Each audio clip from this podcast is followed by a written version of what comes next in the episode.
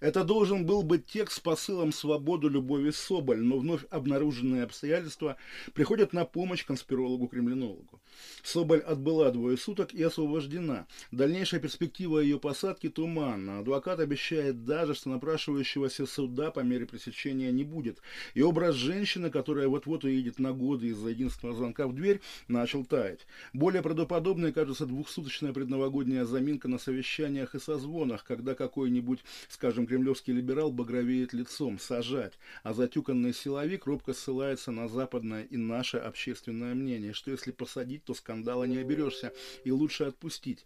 И некто во главе стола, сам думающий скорее о собственных новогодних планах, компромиссно говорит, что давайте лучше после праздников, никто никуда не убежит, а сам думает, что если вдруг освобожденная Соболь этой же ночью сядет за руль и через Минск и дыры в литовской границе воссоединится на завтра в Берлине со своим шефом, превратившись в которую уже по счету нашу российскую Тихановскую, им опыт Тихановской кажется очень успешным, наверное, вообще самым успешным с точки зрения сохранения несменяемой стабильности, то это будет лучшее развитие событий, гораздо лучшее, чем если завтра навальновская блондинка превратится в политзаключенную номер один со всеми вытекающими.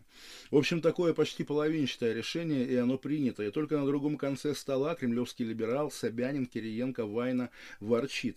Нет уж, нет уж, лучше бы закатали годика на два, пошила бы рукавицы, ничего лучше еще не придумано. Понятно, что это такая очень вольная реконструкция, наверняка в реальности все было по-другому, но вряд ли и сама Любовь Соболь станет спорить с тем, что решение по ее поводу было именно политическое, принималось не в районном ГУВД и вообще не в полицейском ведомстве, и еще решение это было такое, что по итогу его Любовь Соболь Эдуардовна, даже если она уже простилась со свободой на годы, смогла вечером 27 декабря принять душ дома и лечь спать в собственную кровать, а не на казенную шконку. Это объективный факт, ну а как его интерпретировать, как столкновение разных мнений изменений внутри политической власти, или как случайное торжество закона, или даже просто как сбой репрессивного механизма, это уж сами решайте. В наших условиях все сомнения должны толковаться в пользу в данном случае Любови Соболь. В конце концов, она, человек, преследуемый государством, жертвуя все такое. О жертвах не спорят, жертвам только сочувствуют. Это вполне разумно, но в известной степени лицемерием кажется такой подход, когда бесспорная жертва считается политическая фигура, сажаемая, что гораздо важнее, выпускаемая в результате политического решения. Человек дома, человек не уезжает в лагерь, с человеком все в порядке, и вы даже не знаете, нуждается ли он в вашем сочувствии. Как выглядит настоящая жертва российского государства, посмотрите на этого мужчину без штанов на видео из метро Щукинская. Через минуту после того, как была сделана эта съемка, он умрет. И эти чертовы садисты в полицейском бандировании будут потом писать рапорты, что он вел себя агрессивно и что сердце его не выдержало. Ага, так не выдержало, что с него сползли штаны. Он погиб вечером 26 декабря, ровно в 40-ю годовщину другой, самой знаковой смерти в московском метро. 26 декабря 80 -го года на станции метро Ждановская такие же выродки в милицейской форме забили до смерти майора КГБ Афанасьева, попытавшись, как считается, отобрать у него пакет с КГБшным продуктовым заказом, палкой колбасы и бутылкой коньяка. Их потом расстреляют, а убийство офицера госбезопасности станет поводом для долгой и жестокой мести Лубянского ведомства милицейскому, вплоть до физического уничтожения. Наверное, в самом деле это было самоубийство, но какая вообще разница? Министра МВД Щелокова. Случайная расправа над майором КГБ легла на общую напряженность советского междуцарствия с полуживым Брежневым, претендующим на высшую власть Андроповым. Шеф КГБ рвался в Кремль не просто как фаворит-аппаратчик, но как человек миссии. Вот буквально приду и наведу порядок. И в этом смысле акт полицейского садизма в метро был не более чем одним из эпизодов большого непорядка, неприятие которого объективно было общим интересом всего народа и амбициозной спецслужбы. Верхи, низы, все в равной мере не могли и не хотели. Обрушение системы, чьим единственным реальным бенефициаром была Галина Брежнева, становилось вопросом времени. Магия чисел в метрополитенских полицейских убийствах не должна сбивать с толку. В руках российских ментов граждане умирают так часто, что вероятность громкого убийства в эту конкретную годовщину была почти стопроцентной. А что предперестроечный дух поздних брежневских лет напоминает о нашем турбулентном времени, это совсем другой разговор. Про Ждановскую 80-го года кажется очевидным, что если бы случайная жертва милиционеров не носила ГБшных погон, никто бы и не узнал об убитом Афанасьеве, но и сейчас осторожная фраза МК ранее служил в одной из силовых структур об убитом нащупе Щукинской, позволяет достраивать историческую параллель и, слово не очень уместное, но все же надеяться на то, что убитый был не военным и не МЧСником, а Конторским, и его, как 40 лет назад, не оставят неотмщенным в будущей борьбе вокруг путинского наследия. Трагический случай на Щукинской еще сыграет свою роль. А если не сыграет, ничего по большому счету страшного. Пространство маневра в отношениях между силовиками и общественным мнением сейчас несопоставимо более широкое, чем 40 лет назад, назад и жертв назначают не менее придирчиво, чем губернаторов или министров. Любовь Соболь, как сейчас кажется, не прошла соответствующий кастинг. Кто-то умный во власти решил, что политическому процессу не нужна дополнительная героиня, при упоминании о которой у любого честного человека будут сжиматься кулаки. Когда потребуется, примут решение. Пока решения, очевидно, нет. Вступаем, между прочим, в череду 30-летних юбилеев событий 91 -го года. И первая дата почти новогодняя. Ну и, как потом станет ясно, определяющая для всего года, который закончится распуском Советского Союза. В Литве этот день называют кровавым воскресеньем, и преувеличения здесь нет. В Вильнюсе шли бои, погибали люди. Советская империя заехала на танках попрощаться с почти уже отделившейся республикой. Формальное решение о восстановлении утраченной в 1940 году независимости литовский парламент, избранный по советским законам Верховный Совет, принял весной 90-го и почти год ушел на холодную войну между Литвой и Центром. Обменявшись всякими обидными словами, стороны объявили друг другу экономическую блокаду, сделавшую к зиме жизнь в республике невыносимой до такой степени, что первое сепаратистское правительство во главе с харизматичной Казимерой Прунскини пало в начале января. В Вильнюсе перед парламентом постоянно митинговали, обстановка была нервная, серьезный политический кризис был налицо. Некоторые, в частности Руслан Хасбулатов, считают существенным, что в те же дни американская армия начала операцию против Ирака, и можно было предположить, что и мировые лидеры, да и мировые медиа будут увлечены бурей в пустыне и не обратят внимания на очередное, уже не первое окраинное противостояние в СССР. Так или иначе, литовский парламент сформировал новое правительство, но в тот же день еще одно правительство заявило о себе на Вильнюсском заводе электроизмерительных приборов, директор которого, Октябрь Бурденко, провел на своем предприятии пресс-конференцию, на которой было объявлено, что всю полноту власти в Литве берет на себя Комитет национального спасения, чрезвычайный орган, состоящий из лояльных Москве представителей местной элиты. Персональный состав комитета так никогда и не объявили. Ходили какие-то очевидные слухи о лидерах местной компартии. После августа 1991 года они убегут в Минск. Через два года белорусы их выдадут Литве. Это решение будет стоить поста главе республики Шушкевичу. Его отправят в отставку. И вскоре к власти навсегда придет Лукашенко. Тоже получается из того литовского января. Но скорее никакого комитета вообще не было. И с просьбой о вводе войска, это было единственное, ради чего комитет создавался, союзный центр обращался сам к себе. Времена были удивительные, на просьбу непонятных анонимов военное командование среагировало незамедлительно. Современники помнят десантников из Пскова, Альфу, это спецназ КГБ из Москвы. Один из бойцов погибнет при штурме телебашни. Но неправильно представлять себе ввод советских войск как какое-то заметное движение с востока на запад. Советская армия и так стояла в Литве, и на улице Вильнюса вышли танки, в Вильнюсе и базировавшиеся. Командовал войсками командир местного гарнизона. По национальности, между прочим, поляк, и это, наверное, важно. Польское меньшинство с самого начала стало фактическим авангардом просоветской реакции. Избранный на тех же демократических выборах, что и сепаратистский парламент, власти районов республики с заметной численностью польского населения сохраняли лояльность Москве до конца года, отказывались ставить таможенные посты на белорусской границе, не снимали со своих зданий красные флаги, не препятствовали работе комитетов КПСС.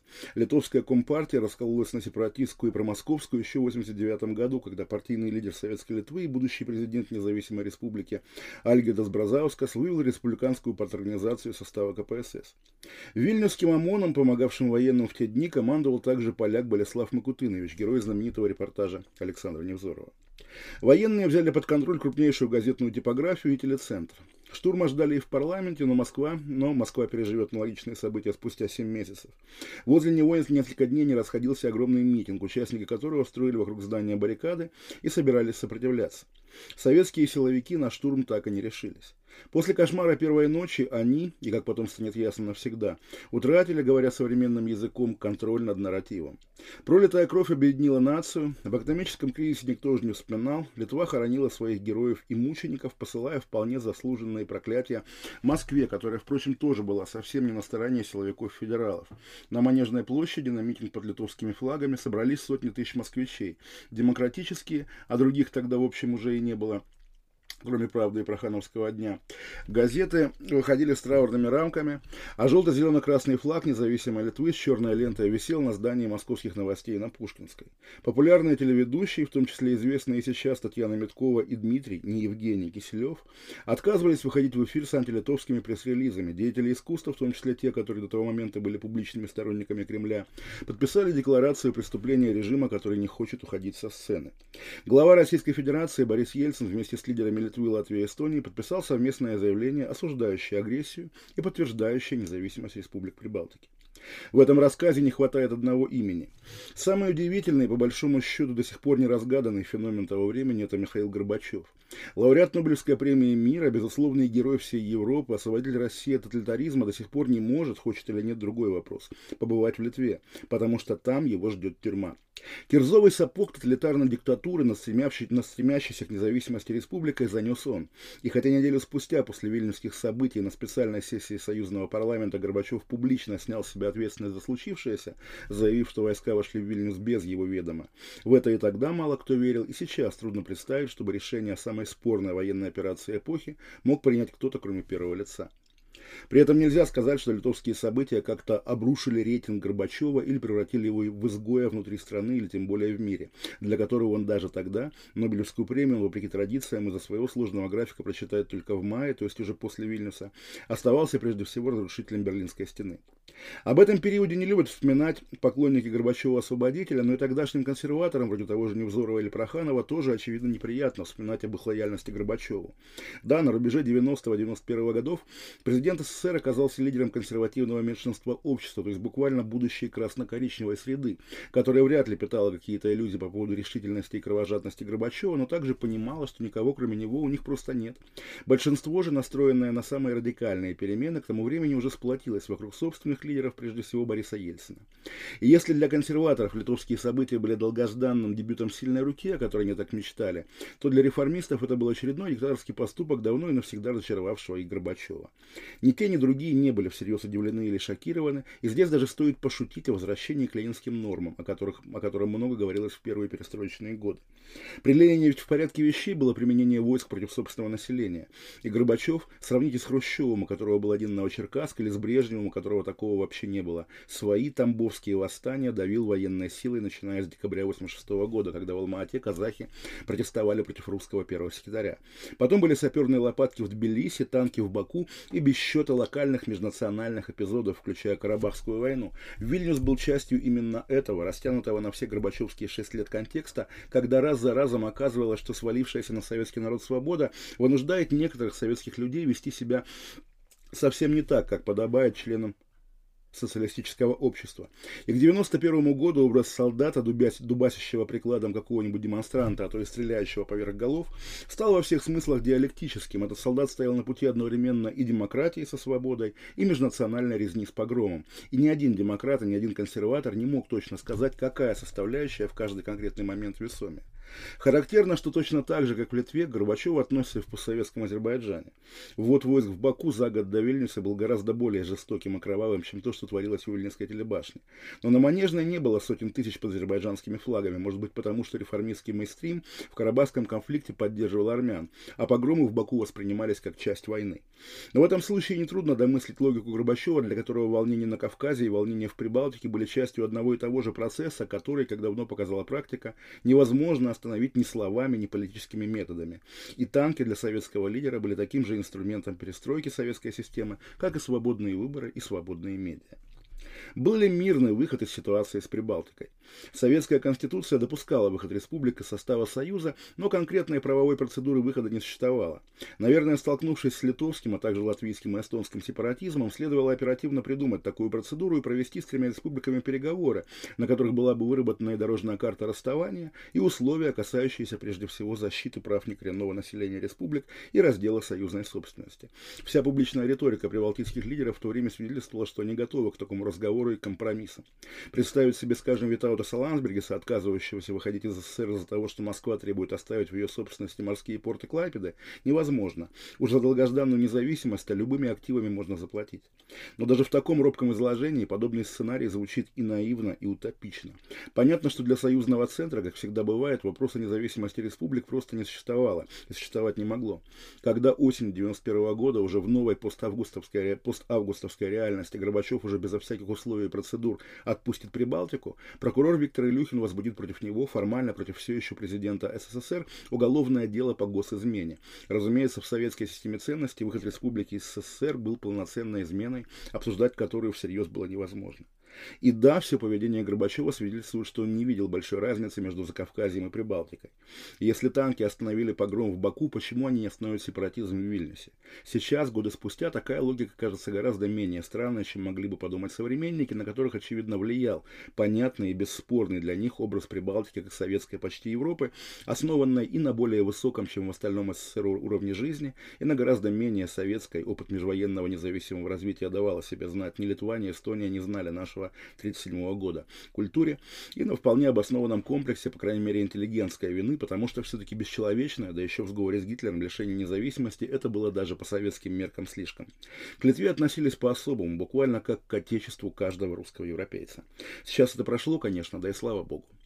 Стоит, между прочим, отдать Горбачеву должное. В полемике с отделяющимися прибалтами советская сторона вообще никак не эксплуатировала напрашивавшуюся, по крайней мере, с точки нашего времени, с точки зрения нашего времени, дедово-ивальскую тему, не связывала литовскую независимость ни с коллаборационизмом военных времен, ни даже с послевоенным лесным сопротивлением.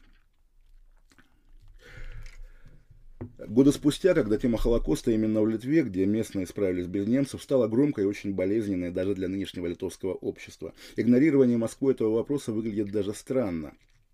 И не только потому, что советское телевидение не дразнило, хотя могло литовцев фашистами, но и потому, что демократическая интеллигенция никак не рефлексировала по поводу того, что желто-зелено-красный флаг над ее головами на митингах – это флаг самых лютых антисемитов и погромщиков. Причем речь не только о Холокосте. Автор гимна и межвоенной и нынешней Литвы Винца Скудирка, например, знаменит своей басней «Почему евреи не едят свинину». По ссылке литовский текст, потому что за такие слова на русском штрафует Роскомнадзор. Советское общество было в таких вещах наивным, а многом просто не научилось думать. Научилась ли сейчас вопрос философский? Литва после многих лет взаимного забвения и равнодушия, хотя в эти годы случился очень поучительный в контексте нынешних американских новостей эпизод с президентом Роландосом Паксосом, первым в истории европейским лидером, подвергнутым импичменту, а можно сказать, что и кэнселингу. Против Паксоса восстало литовское глубин, глубинное государство. Он не смог сопротивляться, потому что против него были и силовики, и парламент, и суды. И его сняли без права выдвигаться куда-нибудь на любых выборах. Такой прямо маленький Трамп. Снова стала нашей заграницей уже как маленькая Украина Украина, популярный маршрут иммиграции для российских оппозиционеров, место проведения антипутинских и демигрантских форумов, а теперь еще и место изгнания Светланы Тихановской.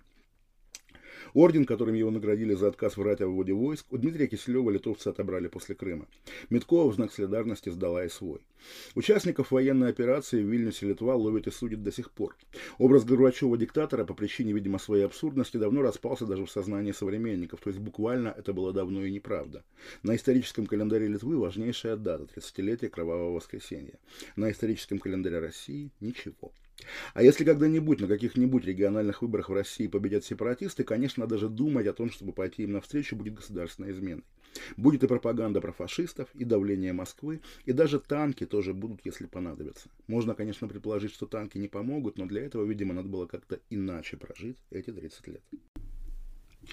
Интернет долистан до самого конца. Старая шутка про последнюю страницу материализуется, и нет, это не метафора блокировки Трампа, бог бы с ним. Это именно почти физическое ощущение бетонной стены, обнаружившейся там, где ее не должно было быть. Бесконечное движение, бесконечный разговор, бесконечный спор оказались не такими уж и бесконечными, закончились. Какие-то дурачки еще продолжают выяснять, можно ли считать цензурой пользовательскую политику частных компаний. Но даже это чрезвычайно увлекательное выяснение упирается в тот же тупик бетонной стены. И давайте докрутим эту метафору до совсем неприличной избыточности. Сейчас можно. Хочется почему-то сказать, что сейчас вообще можно все. Пусть это будет не бетон, хотя похоже, но в Википедии написано, что это кварцит, природный камень. Четыре серых кварцитовых блока где-то, судя по фотографиям, чуть ли не в лесу. Это французское местечко Люк-Сюр-Булонь, известное внимательным читателям Солженицына по его вандейской речи. Не самый знаменитый его текст «Далеко не жить, не полжи». За поздним Солженицыным нас никто уже особенно не следил, да и каких-то особенных открытий в этой речи нет. Вандейцы молодцы, революция плохо, Францию спас Термидор, и у нас его не было, зато у нас были свои вандейцы в Тамбове, в Сибири, много где, и однажды и мы им поставим памятник. Третий том Солженицынской публицистики в Ярославском издании 95 -го года. И едва ли многие, считавших, видели эти четыре кварцитовых кубика и понимают, какая на самом деле дыра этот люк-сюр-булонь, и какой на самом деле посыл у монумента. «Арекульман, аля па, аля пардон». Никакого, экстреми... никакого героизма, никакой славы, да и присутствие Нобелевского лауреата на открытии – самый весомый повод знать, что есть во французской глуши такой памятник. Других поводов нет. Ну а для нас еще дата. Памятник Вандее открывали в субботу 25 сентября 1993 года. Это был четвертый день тех московских событий, которые закончатся неделей позже танковым огнем по зданию российского парламента и военно-полицейскими зачистками города Москвы. Поздний Евтушенко – это еще печальнее, чем поздний Солженицын. Не нужен никому ни тогда, ни тем более теперь, но давайте скажем осторожно, что какие-то давние советских времен грехи ему, забытому уже поэту, стоит списать за то, что его имени нет под письмом 42, а еще за то, что в те дни он, пусть и самонадеянно подражая Блоку, пусть и затянуто, пусть и графомански, неважно, написал исполненную не стервятнического торжества, но самого человеческого ужаса поэму, которую не стыдно перечитать и сейчас. Что дрожишь, Москва, старушка, как Октябрьский Петроград? Танки русские по русским так не весело палят. Говорят, была ткачиха, нынче вроде медсестра. И асфальт целует тихо, где, конечно, нет креста. Вдвойне важно, что именно этот поэт не поддержал кровавое подавление русской Вандеи, потому что это ведь именно он несколькими годами раньше, чуть ли не первым из советских публичных интеллектуалов, вспомнил это слово, чтобы назвать им, да буквально тех же людей, которые в 93-м будут гореть на пресне. Реакция идет свиньей, как шла тевтонская угроза, и у реакции родной есть дух вандейского навоза. О падении Советского Союза сейчас вряд ли кто-то сумеет сказать что-то принципиально новое, но все же стоит оценить недооцененную абсурдность той эпохи, когда подавляющее большинство общества, причем большинство лояльное реформистской власти, несколько лет прожило с ощущением самого лихого нонконформизма. И даже тот же Евтушенко, благополучнейший во все времена литератор, лауреат всех премий, издаваемый по всему миру, суперзвезда, да еще и народный депутат, он ведь тоже был уверен тогда, что противостоит могущественной КПССовской машине, отчаянно отчаянно борется с тоталитарным чудовищем, рискует жизнью и свободой. Тоталитарное чудовище в облике, допустим, ошельмованного и затурканного всеми Егора Кузьмича Легачева тихо уползало под лавку, и никто почему-то не видел в этом ничего неестественного. А вот уж на кого на самом деле похож нынешний Трамп. Именно сейчас, когда он растоптан полностью, его стало модно называть самым влиятельным человеком на планете. Ну как же, президент США, он и кнопку может нажать и по телевизору выступить. То есть мы, отчаянные диссиденты, не труп пинаем, а храбро противостоим своим сильнейшему врагу. Когда наши перестройки пишут, что тогда народный артист СССР Марк Захаров сжигал в эфире телепередачи «Взгляд свой портбилет», это неправильно, не точно. На самом деле, когда Захаров сжигал портбилет, народным артистом СССР он еще не был. Это звание он получит спустя несколько месяцев, может быть, как раз за сжигание портбилета, а не за спектакли. В указе подробностей не было. Если совсем осторожно, шепотом. Вы же понимаете, что люди, которые зачем-то вступали в КПСС в 90-м, и тем более, если такие, конечно, вообще были в 91-м году, они были гораздо больше нонконформисты, чем великий наш Марк Захаров, или чем Евтушенко, который при этом все-таки был настоящим поэтом, потому что ведь что-то заставило тогда его, упоенного своей правотой, сравнить обреченных и затоптанных антиперестроечных сопротивленцев с обреченными и утопленными в крови французскими крестьянами. Не с нацистами, не с большевиками, а с вандейцами. Когда стихи умнее автора, это вообще хороший знак. И еще тоже шепотом. Вы ведь понимаете, что мент, поставленный толпой на колени, и мент, набутыливающий гражданина ВВД дальним, это гарантированно два разных мента. Более того, тот из дальнего, скорее всего, как раз в торжествующей толпе уже и стоит, потому что он ведь заведомая гнида. А гнида всегда перебежит к побеждающей стороне, просто без вариантов. И, боже, как жаль, что если кто-нибудь вдруг расскажет нонконформисту Шварценеггеру про побилет Марка Захарова, Шварценеггер просто не поймет, о чем речь и при чем тут он. Не нам судить, куда несет Америку, но уж пометочку-то в блокноте можно сделать, ага. Нас учили, что в политической борьбе бывают левые, бывают правые, и в настоящей демократии одни сменяют других, потом те этих, но и так до бесконечности. Но вот же закончилась та бесконечность. И о временах типажно одинаковых левых и правых можно только вспоминать, теперь перед нами борьба нормальных и черт знает кого. Быдло, реднеков, конспирологов, кьюанонщиков, фашистов, куклукс-клановцев. Тех, кто не заслуживает права на существование. И, в общем, нет уже вопроса, какую сторону принимать. Если ты нормальный, выбор у тебя единственный и понятно какой. Здесь уже срабатывают механизмы социального страха. Жутковато выглядят последние тексты, скажем, ироничнейшего и умнейшего когда-то Александра Александровича Генниса. Но, по крайней мере, понять их нетрудно, если иметь в виду, что пишет их человек, испытывающий самый обыкновенный страх, имея перед глазами опыт уже не только общественного порицания, с ним как-то давно свыклись, но уже и самых натуральных посадок в самом жутковатом российском физическом смысле нетрудно испугаться. Это, в конце концов, естественное свойство любого человека. Великие князья уже повязали красные банты, а это такой аксессуар, который уже не снимается. Этот январь сдвигает границы виктимного поведения. И есть подозрение, что рискует сейчас не только тот, кто, ужасаясь происходящему, говорит что-то не то, но и тот, кто ничего не говорит. Вот ты, лично ты, да-да, ты почему молчишь? Ты что, за Трампа? Сомнения, несогласие, даже неуверенность. Все стигматизировано, все проходит по категории недопустимого. А ведь это только первые дни новой жизни. Чего же ждать от первых месяцев, лет? Ссылки на советский опыт, дающий нам, современным русским, преимущество перед незнавшими тоталитаризма западными народами, давно стали общим местом и, следовательно, дурным тоном. Но ладно Россия, даже постсоветская Грузия, кажется, сегодня имеющей право передать привет Соединенным Штатам, потому что главный закон демократии задолго до всякого Байдена и Джека Дорси сформулировал простой грузинский вор в законе. Демократия – это вам не лобби укушать. Кто не понял, тот поймет. Еще одно общее место в эти дни – моральное удовлетворение наших душителей и гонителей, которые теперь получили самый весомый за все годы, как в Америке звучит в миллион раз убедительнее, чем как на Украине, пропагандистский козырь.